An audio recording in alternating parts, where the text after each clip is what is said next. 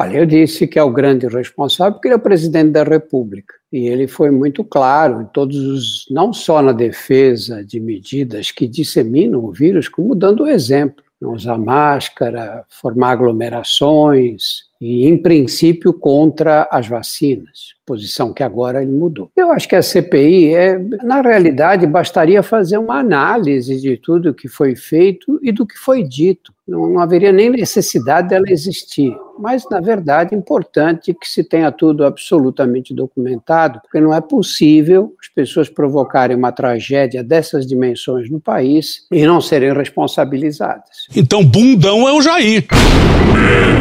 Delírio em Brasília. É uma canalice que vocês fazem. Olá, bem-vindos ao Medo e Delírio em Brasília com as últimas notícias dessa bad trip escrota em que a gente se meteu. Bom dia, boa tarde, boa noite.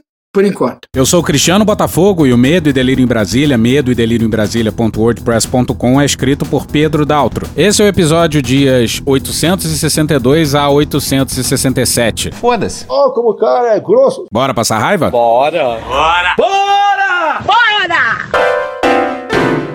CPI. Bolsonaro demonstra muita tranquilidade com o desenrolar da comissão de inquérito. Vocês sabem que não é fácil ser chefe de executivo. Pede pra sair!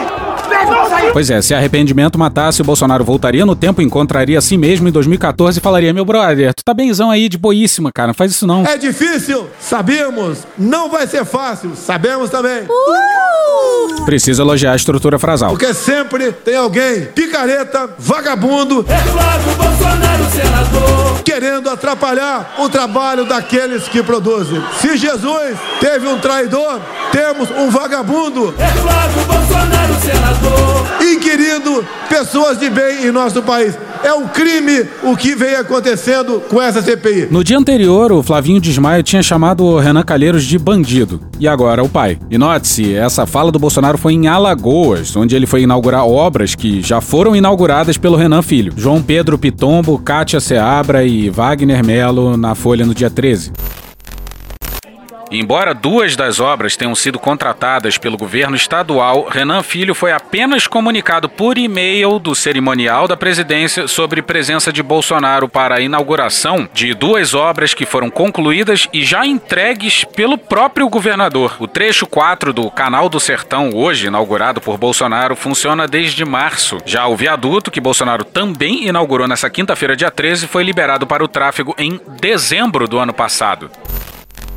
O nosso time do parlamento brasileiro é excepcional. Não são todos, mas é a maioria que sabe e respeita o mandato que vocês deram a todos eles. E nesse momento aqui, eu agradeço a bancada de Alagoas que tem nos ajudado em muito em projetos que cada vez mais transformam o nosso país. Pois é, ele tá falando do Arthur Lira e do Collor. Caralho! E aí, bandido, bandido? Ah, é, são os outros. Mas voltemos à CPI. O diretor da Pfizer Brasil depois na quinta-feira. E o seu depoimento confirmou o depoimento do Weingarten. Toda a cronologia das cartas da Pfizer e da não resposta do governo foi confirmada pela própria Pfizer. Mas o que interessou de fato foi o diretor da Pfizer fudendo com o.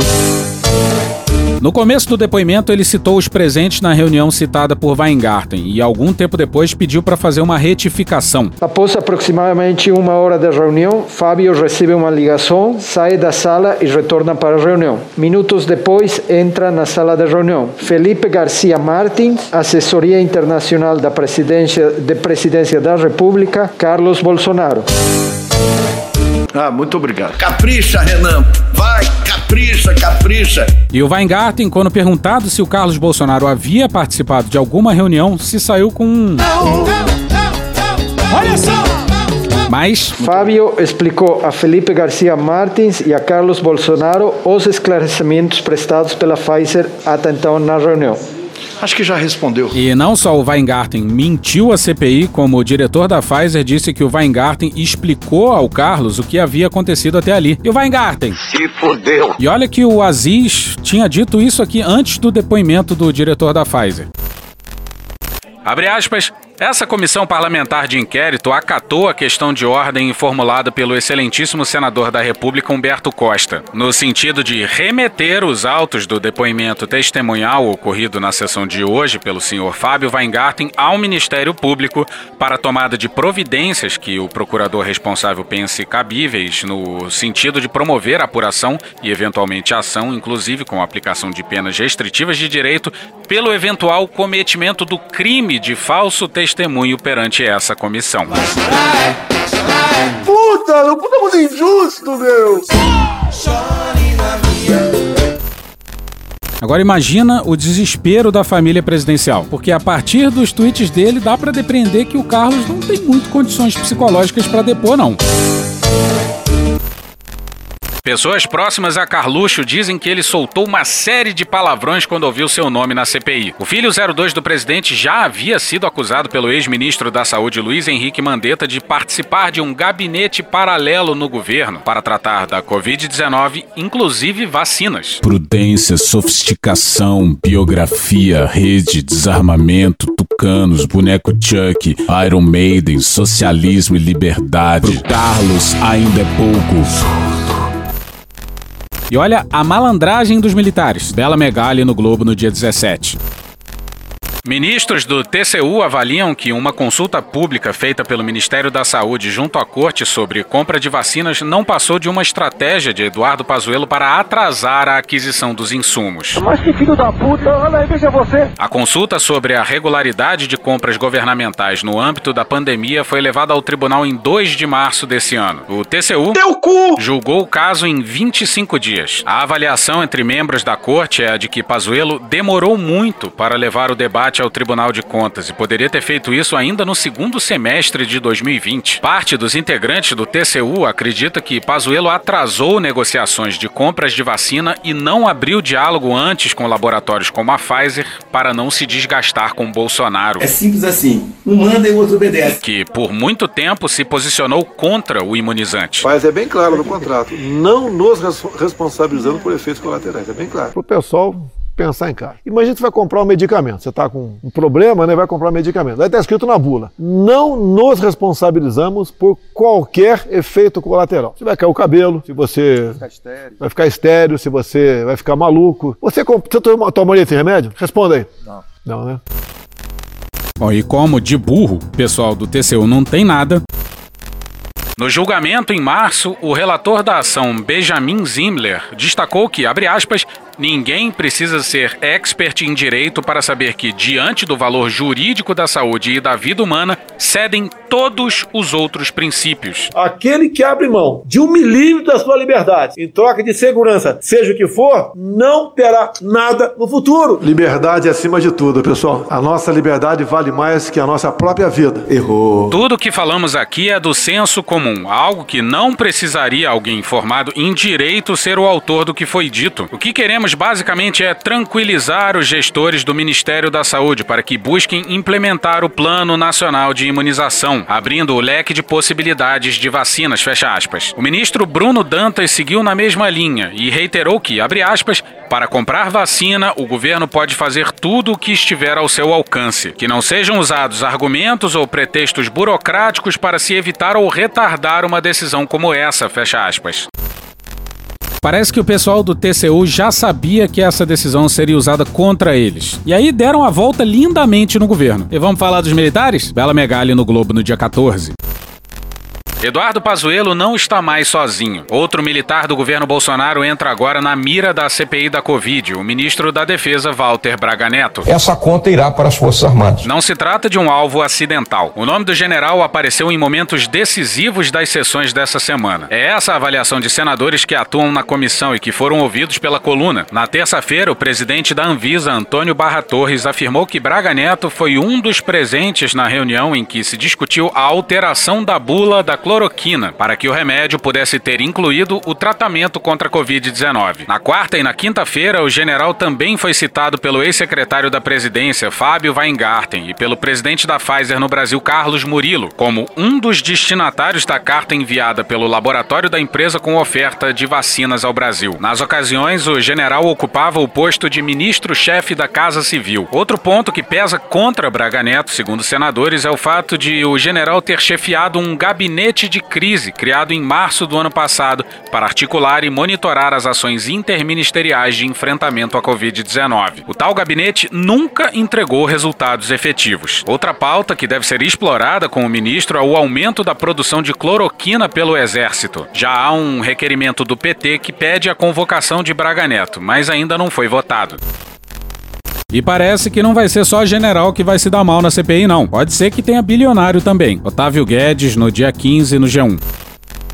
A CPI da pandemia vai convocar o empresário Carlos Wizard para depor porque tem indícios de que o chamado Ministério Paralelo da Saúde. Sistema de informações. O meu funciona. O meu particular funciona. Os outros que tem oficialmente desinforma. Que defendia cloroquina, que não tem eficácia comprovada no tratamento contra a Covid e contaminação em massa para atingir imunidade de rebanho, tinha ele como um dos financiadores. Fundador de uma rede de ensino da língua inglesa que leva seu nome, vendida em 2013, Wizard era conselheiro do ministro da Saúde Eduardo Pazuello e chegou a ser anunciado como secretário de Ciência, Tecnologia e Insumos Estratégicos. Recuou depois de insinuar que governadores e prefeitos inflavam o número de mortos para receber mais dinheiro. Um dado importante: enquanto fechava as portas para a Pfizer, que queria vender vacinas e não cloroquina, o governo Bolsonaro dava acesso ao Wizard, à sua guru, a médica Nise Yamaguchi, ao presidente, a ministros de Estado, ao Itamaraty e ainda colocava a TV estatal para divulgar as ideias da dupla. Este blog, por meio de seu investigador digital, o jornalista Renan Peixoto, recuperou uma entrevista que Wizard e Yamaguchi deram em 2 de julho de 2020 nas redes sociais da TV Brasil. Eu passei um mês em Brasília junto ao ministro Eduardo Pazuello, atuando como um conselheiro ao Ministério da Saúde. Posteriormente, fui convidado para assumir uma das secretarias. No entanto, eu preferi não aceitar o convite e trabalhar de forma independente e solidária ao combate do Covid-19. E foi nesse momento que eu tive então a oportunidade de conhecer autoridades médicas que são é, reconhecidas tanto no Brasil como no exterior, é, como o Dr. Anísio Yamaguchi, Dr. Roberto Zebalos, Dr. Anthony Yuon, é, Dante Serra e muitos outros que participam desse conselho científico independente, ou seja, são voluntários e estão dedicados, dedicando seu tempo, sua habilidade, sua experiência, compartilhando com a população um tratamento precoce. Porque o que, que nós temos descoberto é que felizmente Covid-19 tem tratamento sim, e as pessoas podem ser atendidas logo na primeira fase. A doutora Anice vai dar mais, mais detalhes, detalhes, sobre disso. esse tratamento, mas o que eu gostaria de salientar é que vários municípios desse país, eu tenho que elogiar a atuação dos gestores públicos que, independentemente de ideologia, eles estão comprometidos em salvar vidas. Entre eles, eu cito o Dr. Cássio Prado, da cidade de Porto Feliz, uma população acima de 50 mil habitantes, e não tem nenhuma morte no município município daqueles que foram tratados precocemente.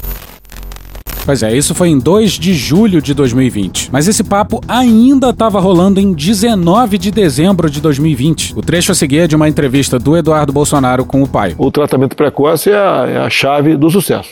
O senhor ficou sabendo do caso lá de Porto Feliz, onde o prefeito, que é o um médico, fez o amplo uso do tratamento precoce com a hidroxicloroquina e teve um total de zero óbitos na cidade. Um exemplo de sucesso para vocês. E eu relembrei isso na semana passada, quando a gente teve aqui a nossa conversa com a doutora Nise Yamaguchi. A data de 2 de julho de 2020 não é um detalhe. Ocorreu dois meses depois do início das tratativas da Pfizer para tentar sensibilizar o governo Bolsonaro a comprar vacinas. Wizard e Yamaguchi esbanjaram intimidade com o poder. A médica disse que fizeram uma live com o ministro da Saúde, Eduardo Pazuello, e também estava em contato direto com o então ministro das Relações Exteriores, Ernesto Araújo, e com o próprio presidente Bolsonaro, para estabelecer protocolos de tratamento precoce com cloroquina cloroquina. Prestígio total. No mesmo período, o presidente da Pfizer, Carlos Murilo, sofria para ter diálogo com o governo. Na CPI, ele contou que só conseguia acessar o segundo escalão. Abre aspas, nossa interlocução principal no Ministério da Saúde, a pessoa com quem eu interagi diretamente no processo,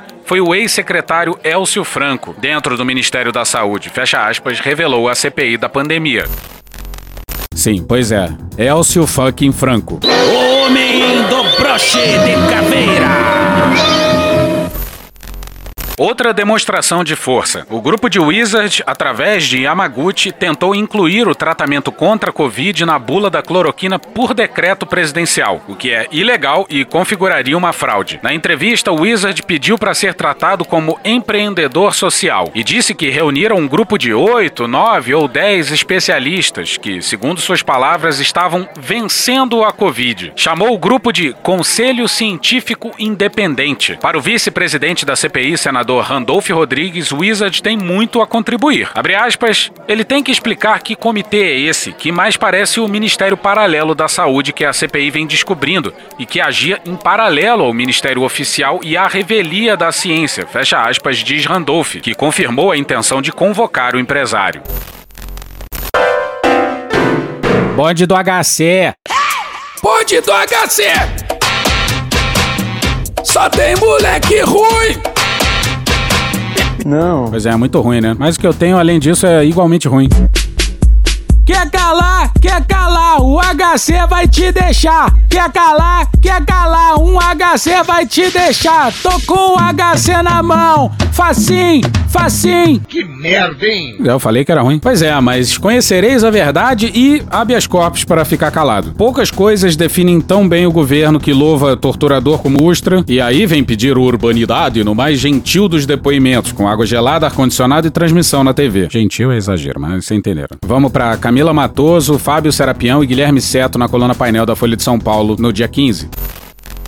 O advogado Zoser Hardman, que está auxiliando Eduardo Pazuello em sua preparação para a CPI da Covid, diz que o general tem intenção de responder a todas as questões dos senadores. Aham, Cláudia, senta lá. Nessa sexta-feira, dia 14, o ministro do STF, Ricardo Lewandowski, concedeu habeas corpus que garante que o ex-ministro possa ficar em silêncio nos casos de perguntas sobre si mesmo. Abre aspas, a decisão do STF está correta, já era esperada. A garantia ao tratamento urbano, digno digno e respeitoso era o objetivo do HC. O ministro Pazuello pretende responder a todas as perguntas. Porém, como toda e qualquer testemunha tem o direito ao tratamento digno, urbano e respeitoso. Fecha aspas, diz Hardman ao painel. Embora notificado pela CPI para prestar depoimento como testemunha, condição que o obriga a dizer a verdade, o órgão que faz a defesa judicial do governo federal argumentou que Pazuello tem a prerrogativa constitucional de não produzir prova contra si. De novo, hashtag delata porque não tem problema nenhum você gerar prova contra os outros. Na defesa apresentada ontem ao STF, a AGU citou os depoimentos do atual ministro da Saúde, Marcelo Queiroga, e do secretário executivo de comunicação, Fábio Weingarten, como motivo para a concessão do direito ao silêncio. Abre aspas, ocorre que, desde então, tem sido divulgada pela imprensa uma série de declarações de alguns membros da CPI da pandemia que, caso confirmadas por ocasião do depoimento do impetrante barra paciente, configurariam um verdadeiro constrangimento ilegal, inclusive antecipando antecipando um inadequado juízo de valor sobre culpabilidade. Fecha aspas, argumenta. Pois é, o general da ativa pode não se incriminar, mas tem que falar a verdade sobre outras pessoas. Filho da puta, vagabundo, foda-se fudido, cacete, putaria, fuder, filha de uma égua. É pra puta que eu pariu, porra. E tem quem diga que o Pazuelo vai pra porrada. Cristina Lemos no R7 no dia 13. O ex-ministro da Saúde Eduardo Pazuello comparecerá à CPI disposto a enfrentar o bombardeio dos senadores da oposição com munição pesada. Abre aspas, Pazuello nunca ficará em silêncio e nem levará habeas corpus. Fecha aspas, diz auxiliar próximo ao general. Abre aspas, ao contrário, será mais incisivo do que o senador Flávio Bolsonaro foi ontem. Fecha aspas, declara, confirmando que o estilo do ministro é de ir para cima se provocado. Já avisei que vai dar merda isso. Pazuello também se prepara para responder a questionamentos sobre a carta entregue ao Planalto pela Pfizer, visto como principal documento a comprovar suposto descaso do governo com a compra de vacinas. Abre aspas, o governo sempre continuou as tratativas com a Pfizer, nunca parou de negociar, fecha aspas, declara o assessor, que atua na equipe de defesa do ex-ministro. Abre aspas, a carta era uma forma de tentar acelerar a venda, normal no mercado. Tanto que a carta é direcionada para várias pessoas, fecha aspas, argumenta. Pois é, aparentemente ele vai jogar a culpa nas pessoas que receberam a carta. Vai ser ótimo. E aparentemente Pazuello vai com um advogado do governo, Amanda Almeida, na coluna do Lauro Jardim no Globo no dia 11. Escalado pelo Planalto para acompanhar Eduardo Pazuello na CPI da Covid, Jailor Capelozzi Carneiro, advogado da União, foi o responsável por um parecer contrário às condições da Pfizer para a venda de vacinas ao governo federal. Capelozzi atuou no caso como consultor jurídico junto ao Ministério da Saúde. Em dezembro do ano passado, ele deu parecer pela rejeição do pré-contrato da farmacêutica com o governo. Entre os motivos alegados estavam a previsão pela Pfizer de não ser punida se houvesse atraso na entrega das vacinas e a responsabilização da União por eventuais efeitos adversos. Não nos responsabilizamos por qualquer efeito colateral. Nós não nos responsabilizamos por qualquer efeito colateral. Não nos responsabilizamos por efeito colateral. Não nos responsabilizamos por qualquer. Cala a boca, Malfoy. Chato pra caralho. O contrato com a Pfizer só foi fechado depois de o Congresso aprovar lei que autoriza o governo a assumir responsabilidades relacionadas a efeitos adversos. Na semana passada, o governo indicou em ofício encaminhado a Omar Aziz, Capelossi e outro advogado da União como acompanhantes de Pazuello e de Marcelo Queiroga nas sessões do colegiado. E olha a proeza. Além de trabalhar na defesa de Pazuello, Capelossi pode participar da comissão de outra forma. O governista Eduardo Girão apresentou um requerimento para convocar o advogado a depor aos senadores. A justificativa é justamente ouvi-lo sobre o contrato com a Pfizer. E a capitã cloroquina Mayra Pinheiro também foi de HC. Tô com o HC na mão! Facim! Facim! Não! Pepito Ortega na coluna do Fausto Macedo no Estadão no dia 17. A secretária de Gestão do Trabalho e da Educação na Saúde, Mayra Pinheiro, conhecida como Capitã Cloroquina, também decidiu acionar a corte pelo direito de não se autoincriminar perante o colegiado. A médica alega temor em razão de suposta agressividade dos senadores ao inquirir os depoentes da comissão. Aqui é psicopata, ladrão, bandido, cheirador, vendedor de droga, polícia maluco, polícia assaltante, aqui tem a porra toda, meu irmão. Sua oitiva na CPI está marcada para as 9 horas da manhã de quinta-feira, dia 20. Em habeas corpus impetrado na corte na noite desse domingo, dia 16, os advogados de Jalma Pinto e Rafaela Ribeiro Pinto fazem quatro pedidos à corte. Para que Mayra seja assistida por sua defesa durante o depoimento, que seja garantida a palavra aos advogados da médica pelo presidente da CPI, Omar Aziz, para o exercício da defesa da servidora, o direito de Mayra não se autoincriminar e que as partes sejam tratadas com urbanidade durante o depoimento. Que isso, meu irmão? Que grosseria é essa? Grosseria é o caralho, rapaz! Aí, sabe quem não pediu HC? É,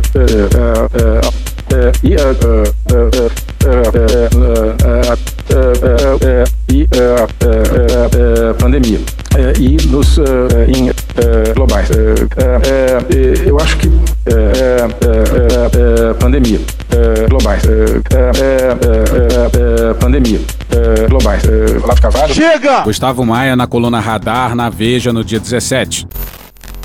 Enquanto o ex-ministro da Saúde era exaustivamente treinado pela equipe do Planalto, com direito a uma questionável visita de Onyx Lorenzoni depois de adiar o seu depoimento alegando receio de ter contraído a Covid-19, Ernesto Araújo curtia férias depois de mais de dois anos à frente do Itamaraty. Pois é, acho que o Ernesto não fazia ideia de onde ele estava se metendo. Ah, e o episódio publicado na quarta-feira à noite vai ser só sobre o depoimento do chanceler. Mix de insanidade.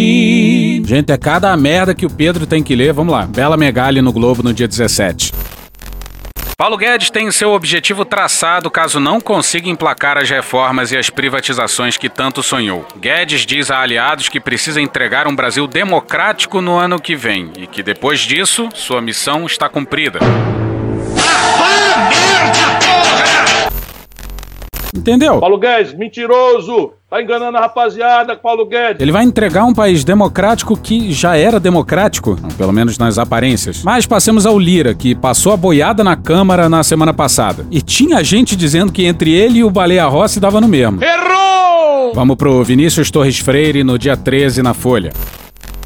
No dia do teje preso da CPI da Covid, Arthur Lira conduziu a aprovação da lei de licenciamento ambiental, colocou para andar a comissão do voto impresso e arranjou a votação de regras que limitam o poder da oposição na Câmara. O presidente da Câmara e líder mor de Jair Bolsonaro no Congresso também criaram um grupo de trabalho e, nesse maio, uma comissão para mudar a lei eleitoral. Ainda no programa prioritário do governo, negocia a votação da lei da grilagem. Mais adiante e mais difícil, vai tentar tocar a lei de mineração em terras terras indígenas se o estouro final da boiada ambiental não fizer muito escândalo. Em parte, o bonde do Lira puxa a van atolada da pauta reacionária do bolsonarismo. Se tiver sucesso, pode se transformar de fato no novo primeiro-ministro do Mafuá. Seu antecessor no comando da Câmara, Rodrigo Maia do DEM do Rio de Janeiro, também ocupava esse cargo de regência da avacalhação nacional, mas em regime de coabitação, em oposição moderada a Bolsonaro e na retranca quanto a medidas mais autoritárias ou degradantes do bolsonarismo. Lira tem seu programa, declarado na sua campanha pelo comando da Câmara: dar poder às bases parlamentares, a irresistível ascensão do baixo clero, que ganhou força com a degradação decisiva da presidência da República a partir de 2014. O próximo passo é a tentativa de refazer a legislação eleitoral e dar um chega para lá em Supremo e TSE, que de fato extrapolaram legislando e fazendo muita besteira eleitoral nos últimos 15 anos. Uma prioridade de Lira é a volta do financiamento privado de campanha mantido o financiamento público. O baixo clero reclama dos caciques partidários, que teriam muito poder na definição de quem leva o dinheiro público. Outra tentativa é relaxar a progressão das cláusulas de barreira. A votação mínima é exigida para que um partido tenha fundo público, regalias no parlamento e etc. É reivindicação dos partidos mais que nanicos, pois nanicos são quase todos. Se der, voltaria ainda a coligação de partidos em eleições proporcionais em 2022, derrubada por emenda constitucional De 2017, que ainda nem vigorou em eleição federal. Existe também a conversa de criar o Distritão. Ganham a cadeira parlamentar os candidatos a deputado que tiverem mais votos, independente da votação do partido, que deve ser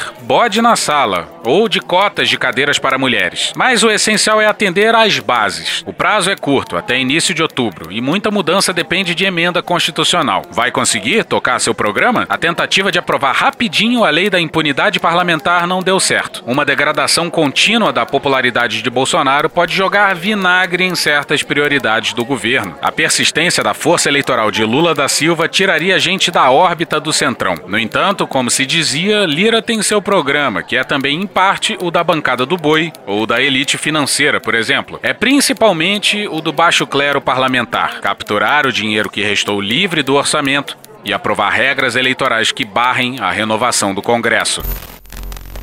Pois é, e teve general cantando isso aqui, ó. Se gritar, pega centrão. E fechamos com o tratoraço do governo. É tudo por demais absurdo. Se fosse no governo do PT, ia ter gente se imolando em chamas ao vivo na Jovem Pan. O Brasil é o país aparelhado. André Chalders e Breno Pires no Estadão no dia 15.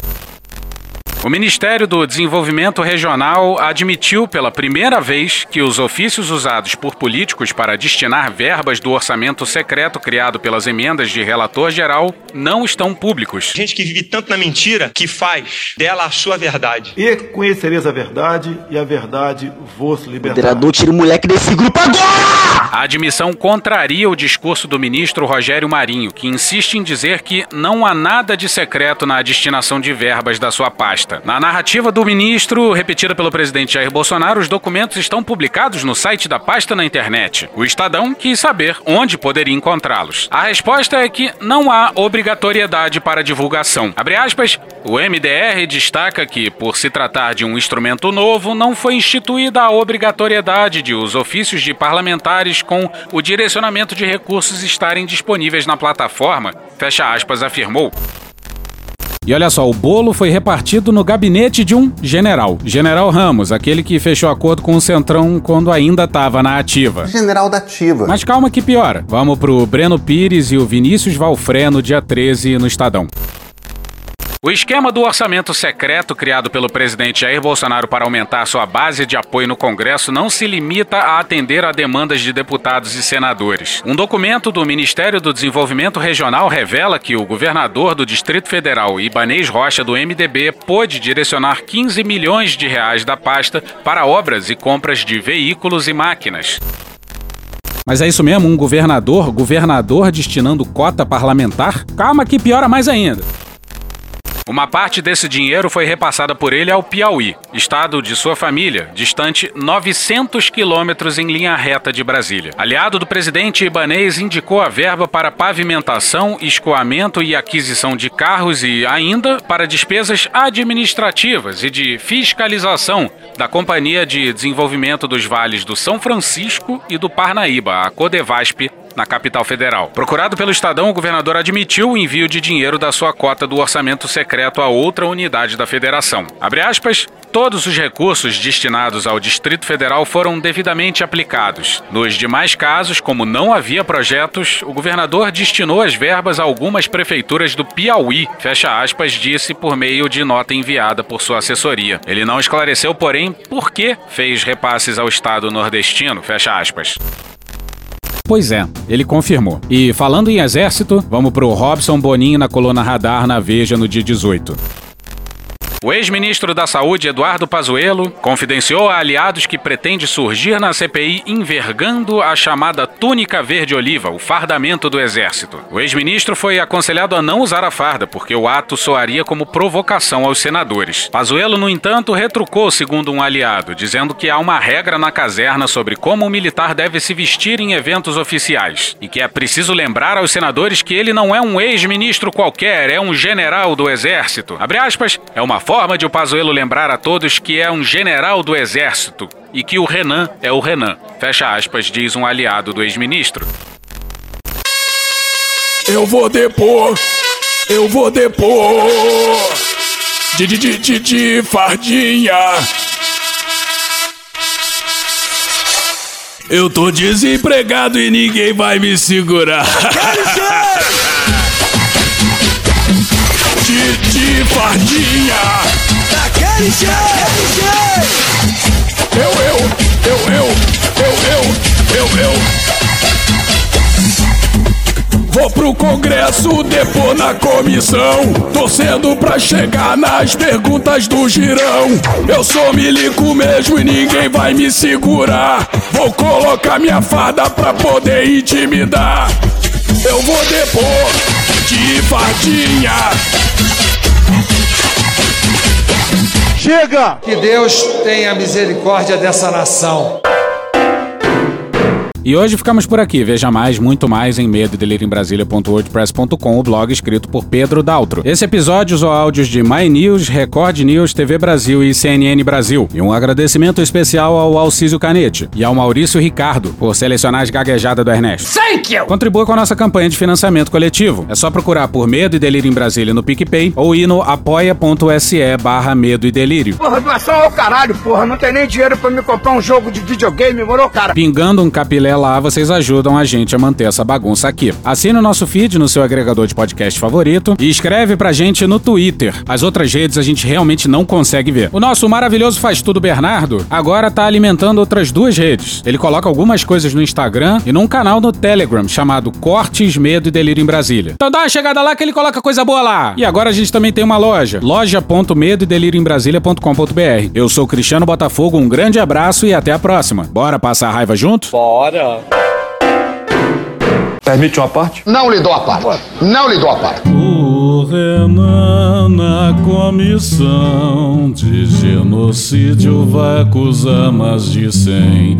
Derruba tudo feito dominó.